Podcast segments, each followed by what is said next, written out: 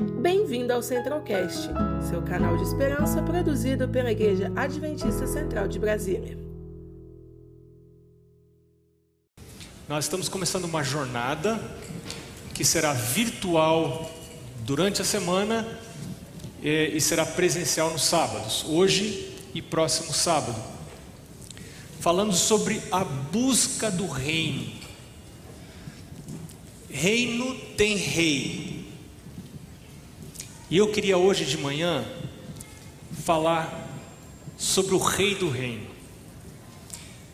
É, e eu tenho um problema que eu preciso confessar para você já desde o início. É um sermão muito difícil de ser feito, porque geralmente os pastores pregam sobre aquilo que eles sabem. E eu estou sendo impressionado a pregar sobre uma coisa que eu não sei bem, não. E eu preciso falar isso para você já desde o começo. Eu preciso falar sobre esse assunto porque eu preciso saber mais. Eu tenho estado muito impressionado com a importância de conhecer mais o Rei do Reino. Como pastor, eu conheço razoavelmente bem o reino. Mas eu tenho entendido ultimamente, e eu eu estou ficando mais perto de morrer, né? Você vai ficando mais. Diz o ditado que cada dia mais é um dia menos. É, eu estou ficando impressionado com a importância que existe, que tem no conhecer o rei, o rei do reino. E é muito fácil a gente resvalar na armadilha de conhecer muito bem o reino, sem conhecer o rei do reino. E eu quero compartilhar essa angústia. Eu confesso para você que ontem eu estive muito angustiado, saí para fazer uma caminhada num horário que eu não costumo caminhar porque eu não conseguia mais nem pensar que eu considero muito grande essa responsabilidade de compartilhar algo que eu não conheço bem, mas que eu quero conhecer. E eu quero convidar você para conhecer. As coisas espirituais se discernem espiritualmente. E é muito fácil a gente pegar a Bíblia e estudar a Bíblia com uma abordagem intelectual e a gente não consegue encontrar Deus dessa maneira. A gente estudar de uma abordagem científica a palavra de Deus, a gente não consegue encontrar Deus dessa maneira. Porque as coisas espirituais se discernem espiritualmente. Como que você vai conhecer alguém que você não enxerga? Como que faz para conhecer quem você não consegue tocar fisicamente? e ter um relacionamento significativo com essa pessoa, com esse ser. Esse é o segredo da vida cristã. Eu quero compartilhar com você, não vai ser um sermão, talvez alguns de vocês vão ficar frustrados. Poxa, pastor, vim esperando um sermão e não teve sermão esse sábado. É, não vai ser sermão.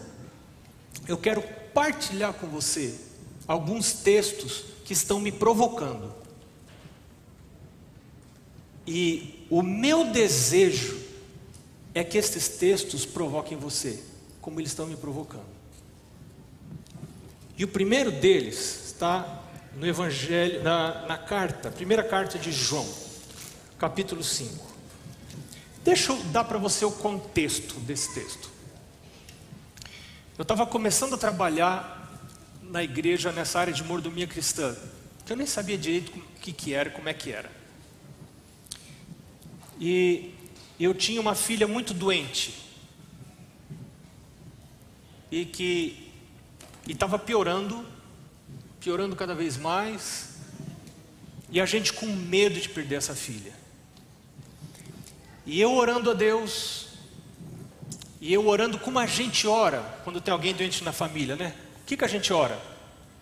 A oração normal de quando tem alguém doente na família. Meu Deus, cura. E a gente pensa que fé, você tem bastante fé quando você manda Deus fazer uma coisa, Deus obedece, né? Deus cura fulano, cura minha filha, cura minha esposa, cura. Mas peraí, quem que é Deus nessa jogada aqui?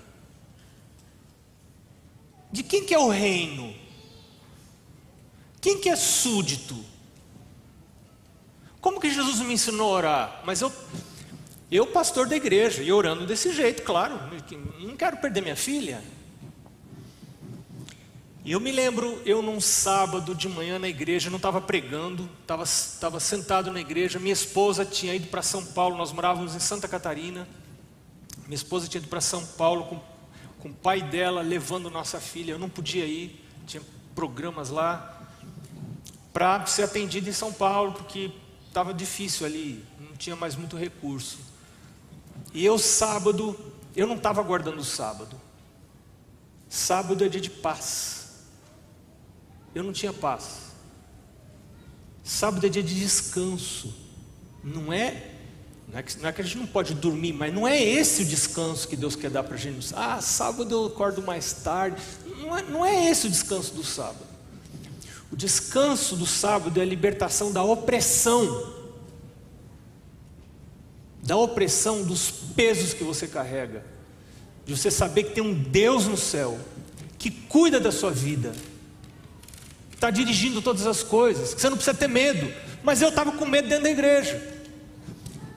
Passava oferta, cantava hino, fazia oração e eu só pensando na minha filha. Não estou guardando o sábado não estou tendo paz no sábado. Deus, não entrei no descanso. Hebreus fala isso, que o povo de Israel, por causa da incredulidade, não entrou no descanso. Eu não estava crendo que Deus estava no controle da vida da minha filha. Eu queria estar no controle.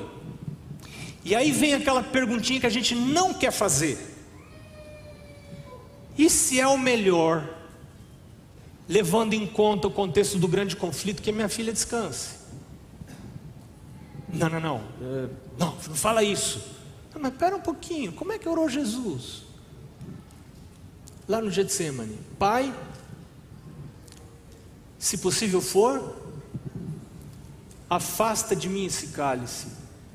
Contudo, contudo, fala aí, fala aí, não seja o que eu quero, e sim que tu queres. Ah, essa oração eu não quero fazer.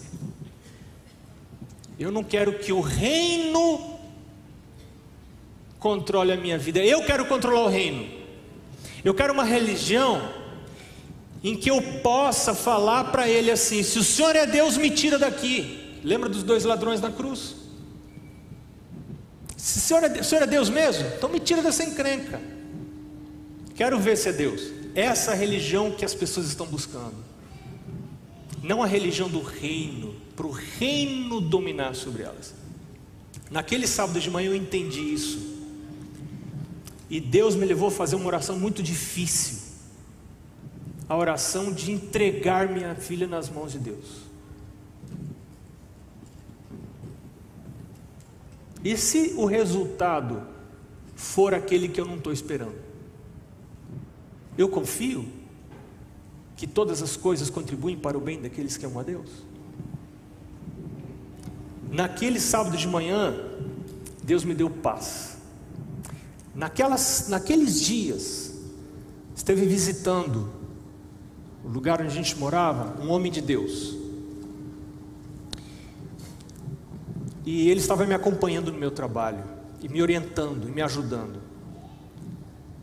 E eu comecei a conversar com esse homem. E eu me abri com esse homem. Eu falei das minhas angústias para esse homem. E eu não me lembro de toda a conversa. Mas eu me lembro de uma coisa. Ele abriu a Bíblia e pediu para eu ler primeira epístola de João, capítulo 5, versos 11 e 12. Eu quero convidar você para ler. Desde então,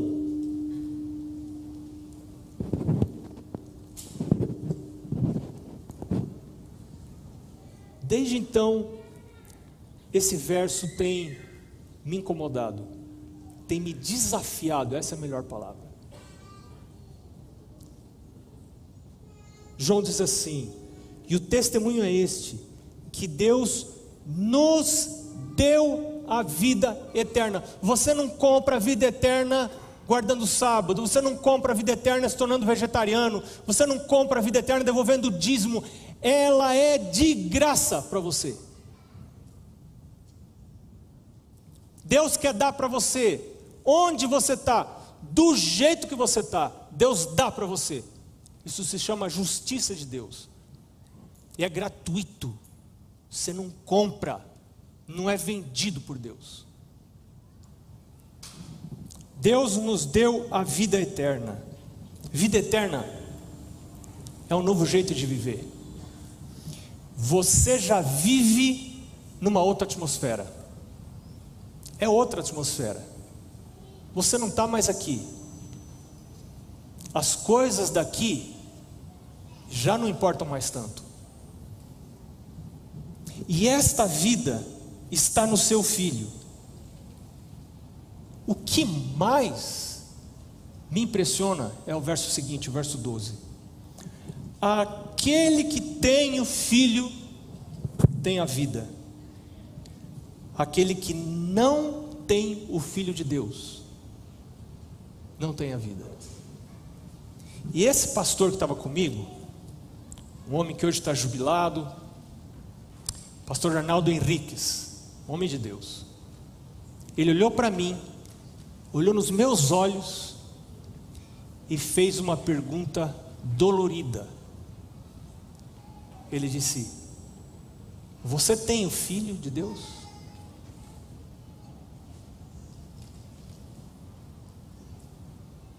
Eu não estava preparado para essa pergunta. E eu não estou preparado para a resposta. E eu quero lançar essa pergunta para você: Você tem o Filho de Deus?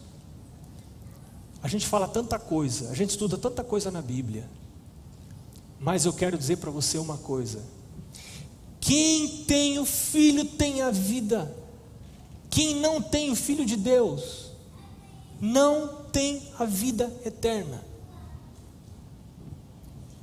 E o segredo, a luta, a batalha da vida cristã, é para ter o filho. Eu quero compartilhar mais alguns textos com você.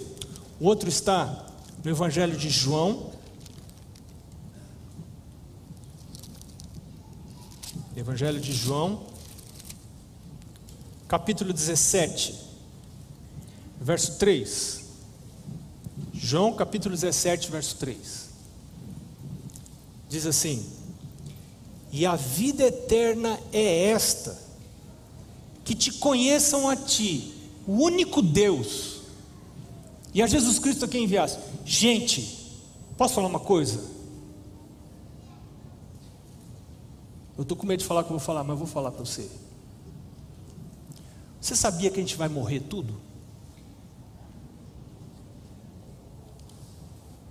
Você sabia que eu vou morrer?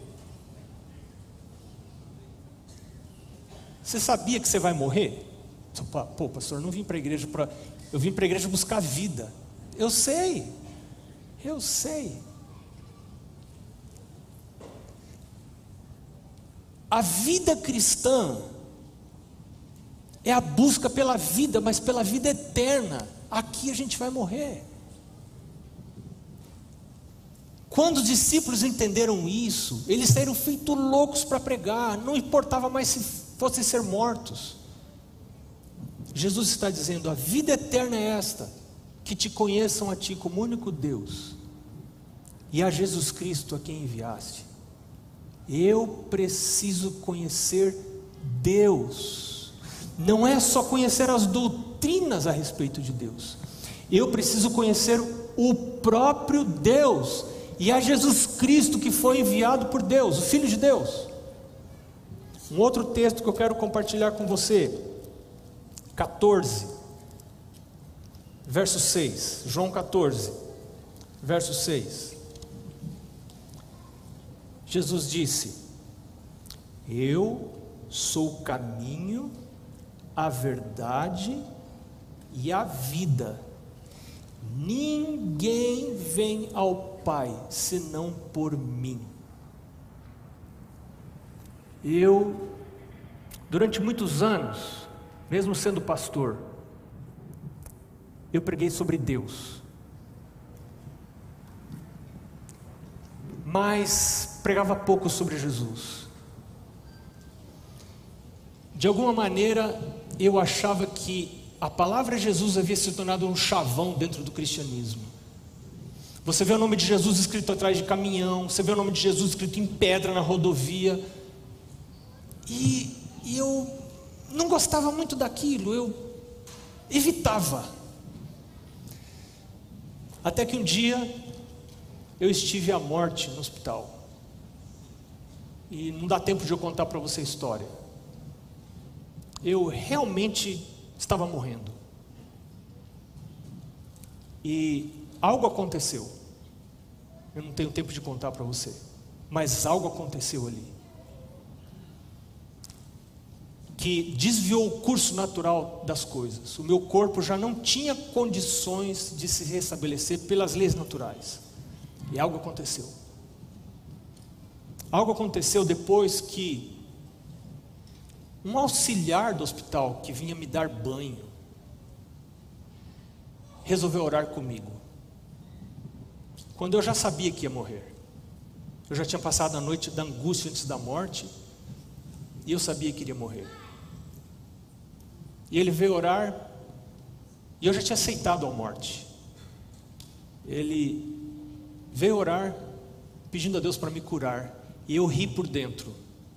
Eu pensei, Sim, coitado, ele vai ser frustrado na oração dele, porque eu já sei que eu vou morrer. Eu já tinha aceitado, já estava até esperando, se tem que ser, que seja logo, eu pensava. E tinha entregado minha vida para Deus. E de repente, a, o curso das coisas se alterou. E eu saí do hospital.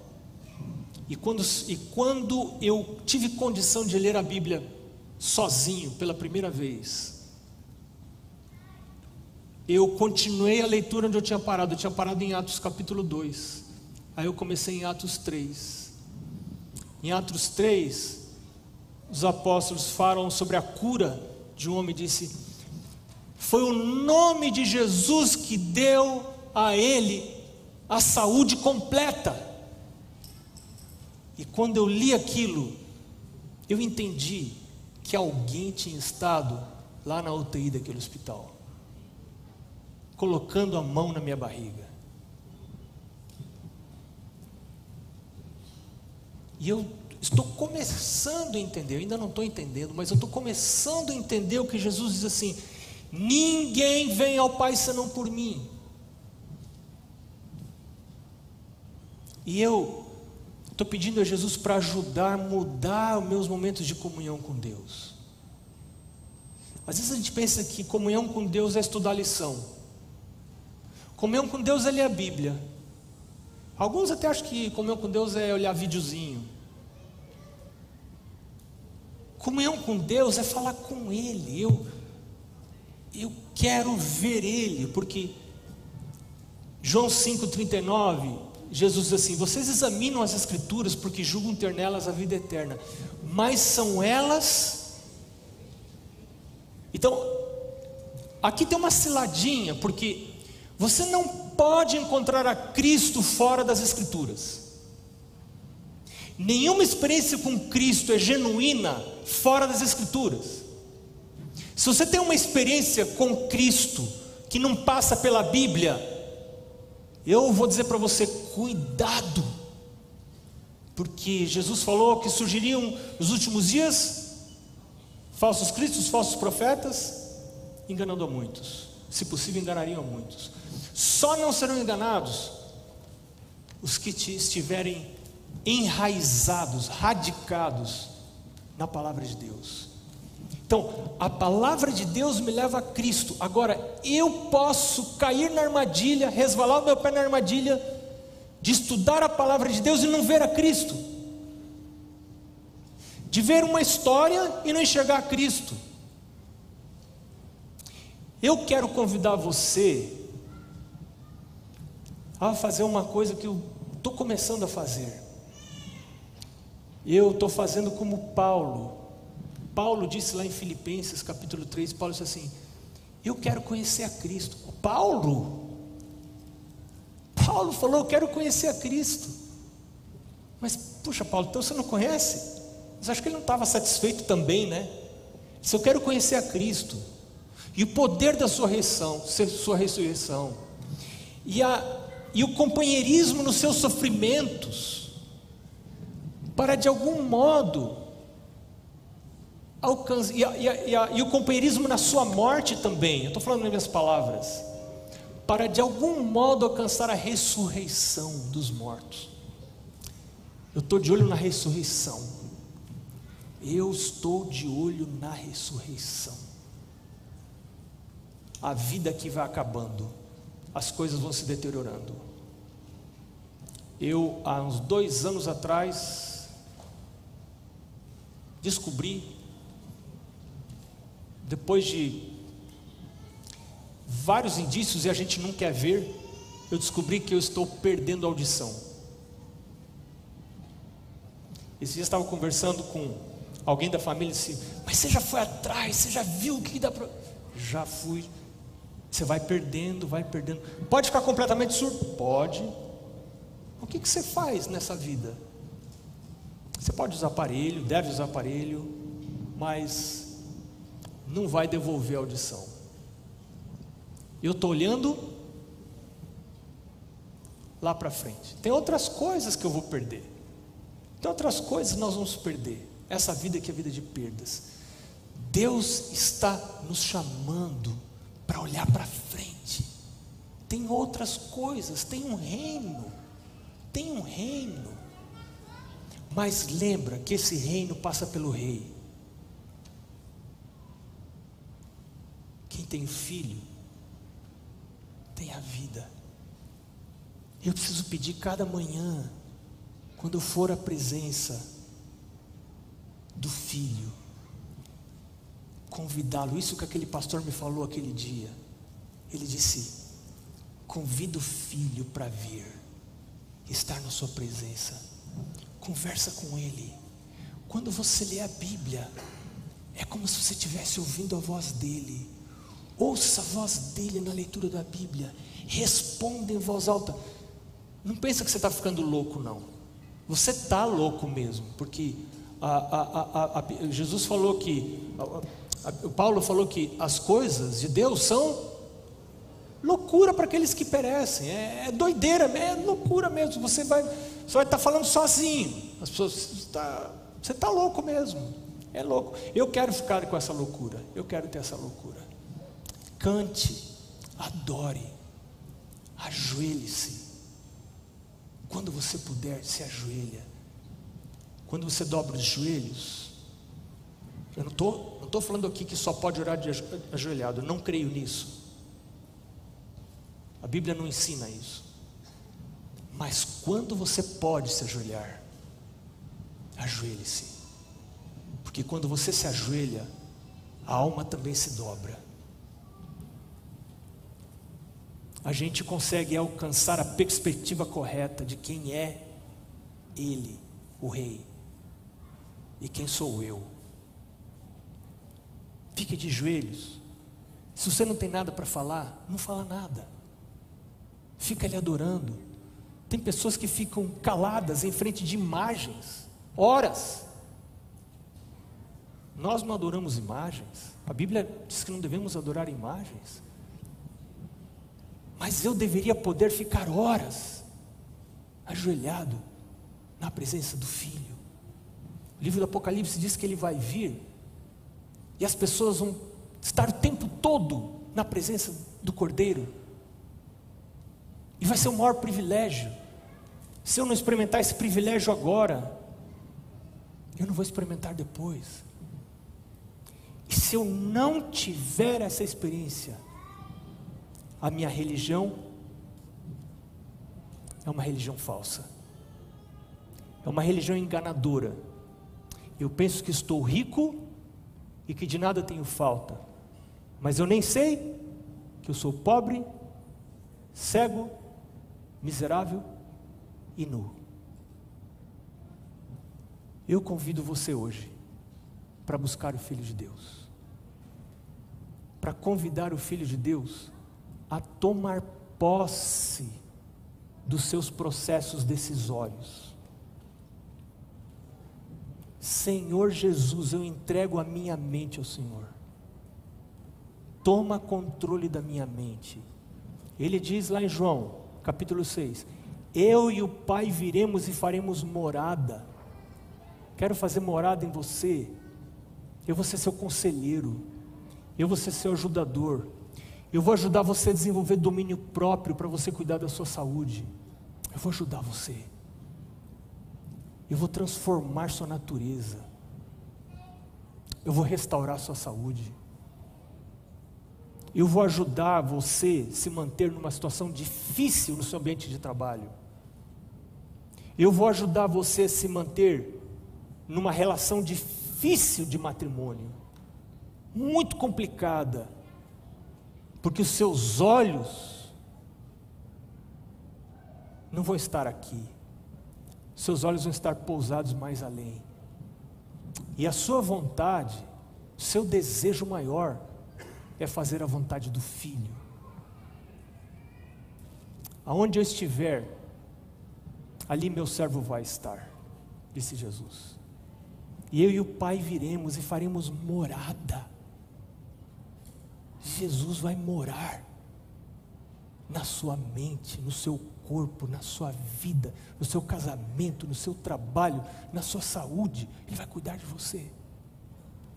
Mas mais do que tudo, quando você reclinar sua cabecinha e der seu último suspiro, que isso não é a coisa. Meu pai está com 88 anos, tive com ele esses dias, ele Pois é, meu filho, eu não sei quando vai chegar o meu dia. Talvez daqui a um ano, talvez daqui a dois, talvez daqui a três, não sei, mas uma hora vai chegar aí. Mas eu estou de olho na ressurreição. Meu pai está de olho na ressurreição. Está olhando a ressurreição. E eu também quero. E eu quero convidar você. Aquele que tem o filho, tem a vida. Quem não tem o Filho de Deus, não tem a vida eterna. Eu quero ter a vida. Quero convidar você para ter a vida também. Amém.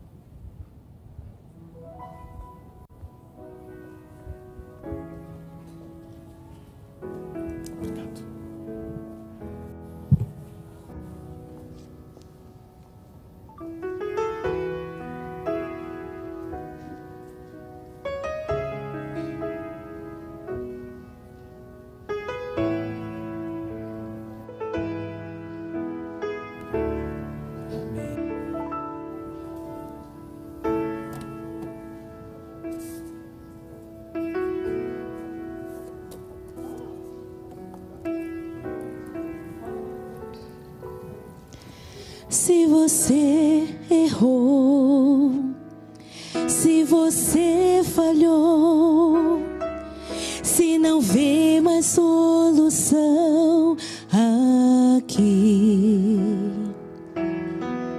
se você tentou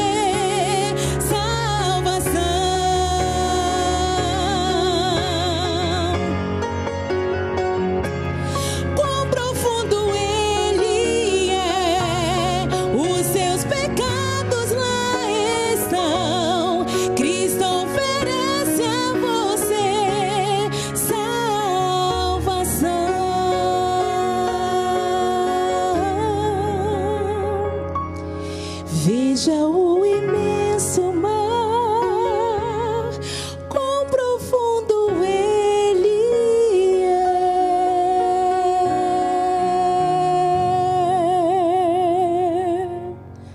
Amém.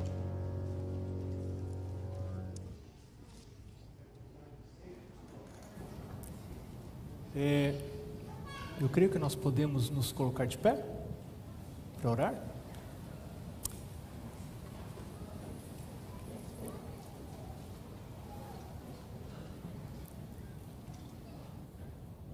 Nós agradecemos, Senhor, pelo privilégio de estar nesse lugar,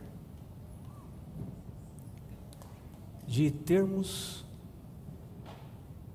uma luz brilhando nos indicando que temos a liberdade de escolha e de dizer: eu quero, como Paulo, eu quero conhecer mais a Cristo e o poder da Sua ressurreição. Eu quero aprender a conformar-me nos seus sofrimentos e na Sua morte, para de algum modo alcançar a ressurreição dos mortos. Senhor, nós queremos convidar o Senhor para se revelar a nós. Nós não somos eternos, mas o Senhor é eterno. E queremos aprender no que consiste a vida eterna e alcançar a vida eterna e ter um dia nosso corpo transformado, num abrir e fechar de olhos. Senhor, coloca a tua bênção e a tua presença na vida de cada um nessa manhã e nesta semana, em nome de Jesus. Amém. Conheça também nossos outros podcasts, Centralcast Jovens Brasília e Centralcast Missões. Que Deus te abençoe.